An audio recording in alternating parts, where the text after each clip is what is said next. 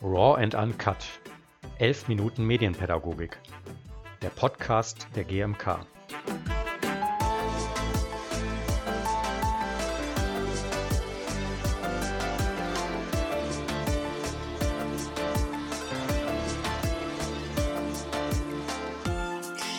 Herzlich willkommen zum Podcast der GMK Raw and Uncut 11 Minuten Medienpädagogik und zur 13. Folge.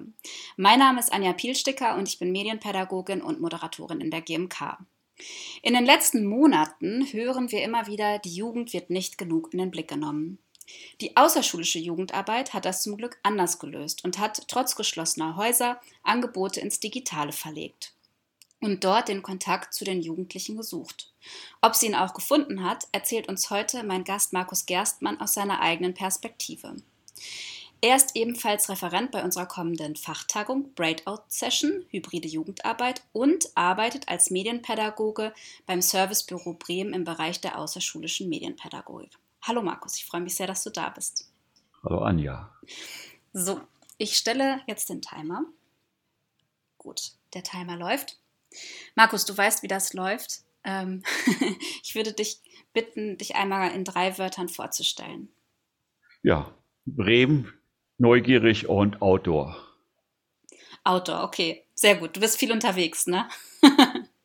Ich bin gerne unterwegs, bin gerne auf Reisen und habe gerade jetzt den neuen oder einen alten Begriff gehört äh, in einem Taz-Interview von der rasenden, äh, von dem rasenden Stillstand und das fand ich sehr, sehr spannend äh, weil ich ja seit einem Jahr still sitze auf, auf diesem Stuhl und äh, digitale Jugendarbeit hier mache. Und das ist schon beeindruckend. Genau, darum soll es ja auch heute gehen. Wie hast du denn generell die außerschulische Jugendarbeit in den letzten Monaten wahrgenommen und was hat sich auch verändert? Ja, das Spannendste war ja eigentlich erstmal diese Hilflosigkeit am Anfang äh, äh, der Pandemie, also im März, April, dass alle schrien oder sagten, ich weiß gar nicht, was ich tun sollte. Sie saßen alleine zu Hause. Und äh, dann war nach diesem, in dieser Suchphase entstanden die ersten Ideen, dass die Menschen gesagt haben, wir können online, wir können digital, wir können mit äh, Tools wie Instagram arbeiten. Und das war so dann Impulse, die wir auch aufgegriffen haben, wie viele andere auch, dass wir eben Zoom-Konferenzen gemacht haben, dass wir äh, eine digitale Sprechstunde angeboten haben, um diese Orientierungslosigkeit äh, da eine Navigation zu geben. Und ähm, wenn man jetzt nochmal genauer hinguckt, also digitale Jugendarbeit, was, was bedeutet das genau für dich und ähm, was braucht es auch dafür? Ja, das ist ja das Spannende. Äh, ich finde den Begriff digitale Jugendarbeit gar nicht so schön, weil äh, es ist äh, Jugendarbeit mit digitalen Tools ist viel, viel schöner, aber es ist wieder dieses gängige Wort, was natürlich jetzt überall benutzt wird, weil ich möchte Jugendarbeit eigentlich nicht digitalisieren, sondern ergänzen mit verschiedenen Wegen, wie ich Jugendliche erreichen kann, mit ihnen in Kommunikation bleiben kann und ihnen äh, Angebote machen kann, damit sie ihre Kreativität ausleben können, die sonst in einem Jugendhaus, einer Jugendeinrichtung auch da ist. Ich komme dahin, äh, lass mich begeistern von den Angeboten, die äh, ja entweder die äh, Jugendlichen selber oder die Mitarbeiterinnen anbieten und das versuche ich jetzt zu transformieren, dass diesen Auftrag auch jetzt äh, in digitalen Zeiten, in Abstand Zeiten wir äh, anbieten, dass die Jugendhäuser einfach Räume im Digitalen haben und die auch bespielt werden können.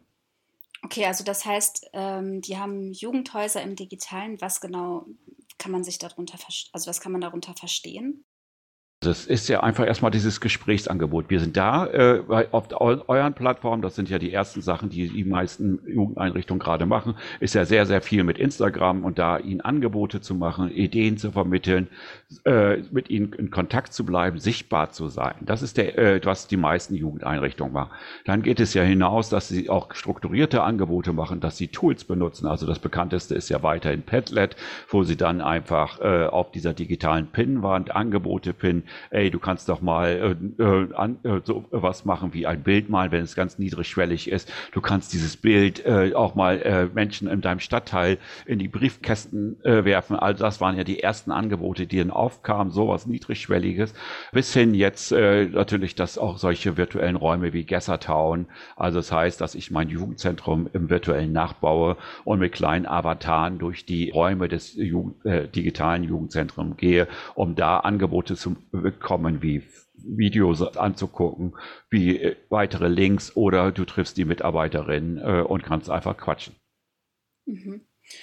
Das bedeutet ja aber auch schon durchaus, dass ja die Menschen, die pädagogischen Fachkräfte, die in diesen Jugendeinrichtungen tätig sind, ähm, ein gewisses, ja, eine gewisse Kompetenz auch brauchen, um überhaupt das Ganze ins Digitale zu transferieren. Du hast mir im Vorgespräch erzählt, dass ihr Fortbildungen dafür macht. Vielleicht könntest du da einmal ein bisschen genauer darauf eingehen, wie ihr die pädagogischen Fachkräfte auch schult. Ja, also die Idee des kleinen Prinzen, hab Lust auf, auf das Meer und äh, lehre nicht die Leute, äh, Schiffe zu bauen. So äh, nach dem Motto arbeite ich eben auch. Wir haben einfach ganz viele Tools gesammelt, die auch andere Kolleginnen in Deutschland einfach testen, ausprobiert haben, Videos drüber gedreht haben, wie das funktioniert. Wir haben das zusammengetragen, haben selber natürlich auch getestet und haben dann einfach diese Tools den An Kolleginnen vorgestellt, dass sie Lust haben, das auszuprobieren. Und wie diese Fortbildungen bestehen immer aus mindestens zwei Teilen. Das heißt, im ersten Teil erkläre ich die Tools, die es gibt. Und die müssen als Hausaufgabe dazwischen dann äh, das ausprobieren, sollen sich mit anderen Kollegen virtuell treffen, um einfach mal ein Padlet, ein Kahoot-Quiz, Mentimeter, äh, ein Gessertown oder andere Sachen ausprobieren, um einfach Spaß an der Sache zu haben. Und das ist dann das, was ich ja auch, wie ich den Workshop genannt habe, ein, zweimal gemacht und dann fluppt das auch. Das ist ja eine Teilnehmerin in, in dem äh, Auswertung sagte das dann, und das war eine Frau, die gesagt hat, ich habe eigentlich keine Ahnung von Digitalen und äh, diese Begeisterung auszuprobieren, das finde ich eben schön und das ist so auch das Bild, was ich in der Fortbildung habe macht nur einen Schritt. Das ist entscheidend, weil wenn du äh, richtig digital arbeiten willst, wirst du äh, vielleicht gehemmt, weil du es nicht verstehst. Aber wenn du eine Sache ausprobierst, wirst du sicher, hast Lust dazu und hast ein Erfolgserlebnis und machst dann vielleicht den erfolgreichen zweiten Schritt. Mhm. Also sozusagen über Erfolgserlebnisse, dass man dann auch die Haltung darüber ändern kann. Ne? Genau, und ich versuche eben auch äh, natürlich in den Fortbildungen nochmal die Haltung natürlich so digitalen Medien äh, zu forcieren, dass es einfach ein Teil äh, ist unseres Lebens, dass es ergänzt und dass ganz, ganz viele äh, wichtige Aspekte der Beziehungsarbeit, der äh, Bedürfnisse von Jugendlichen über digitale Medien er, erreicht werden können für die Jugendlichen, dass sie selber Entwicklungsschritte machen. Und daher ist das für mich ein, eher eine Ergänzung der alten klassischen Jugendarbeit. Mhm.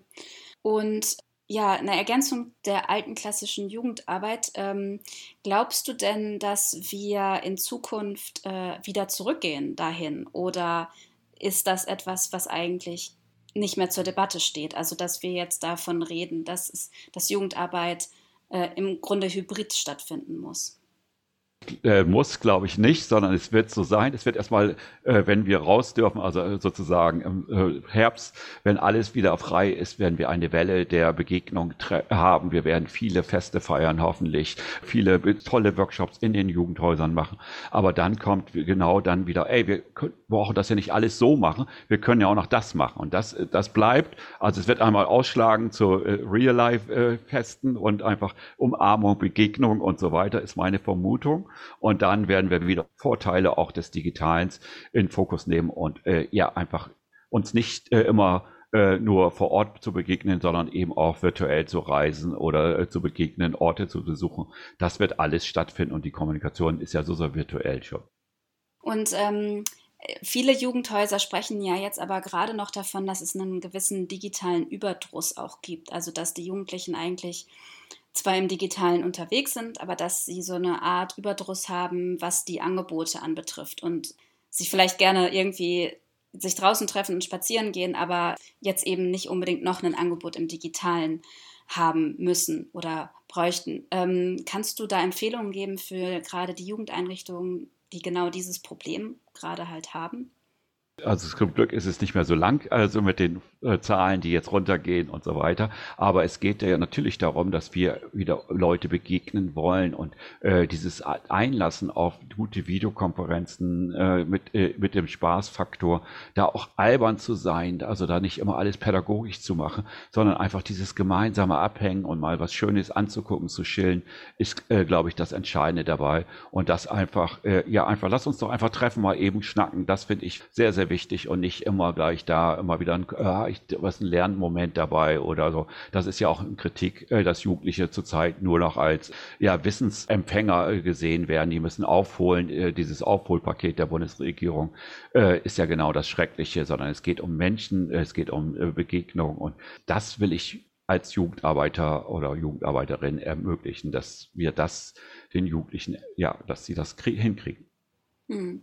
Und darüber dann im Grunde auch eine Form der Beziehungsarbeit aufzubauen, ne? weil das ist ja im Grunde auch im digitalen an vielen Stellen gar nicht so einfach, die Beziehungsarbeit da zu leisten. Eben auch, weil die Jugendlichen ja auf sehr unterschiedlichen Plattformen unterwegs sind und viele Plattformen eben auch von den Jugendeinrichtungen nicht genutzt werden dürfen, sozusagen von ganz offizieller Stelle. Und ähm, da schließt sich jetzt die nächste Frage an, ähm, was muss sich halt ändern? Also nicht nur jetzt ähm, beim offiziellen, sondern auch in der Politik, damit wir in Zukunft, ja, jetzt geht der Timer hier, ich weiß nicht, ob ihr ihn hört, ich mache mal erstmal aus. Ja, was, was muss die Politik dann auch ändern, dass wir vielleicht in Zukunft genau das auch schaffen, eine hybride Jugendarbeit zu gewährleisten, die eben beides auch schafft, das Offline-Treffen und das Online-Treffen? Also es geht natürlich genauso um digitale Ausstattung, wie es jetzt eigentlich für Schule angedacht ist mit dem Digitalpakt also ich kann ja nur aus Bremen berichten, dass das sehr positiv umgesetzt worden ist. Wir haben ja von der ersten bis zur Berufsschule jeden Schüler und Schülerin in Bremen ausgestattet mit einem iPad. Jede Lehrkraft hat dieses Gerät.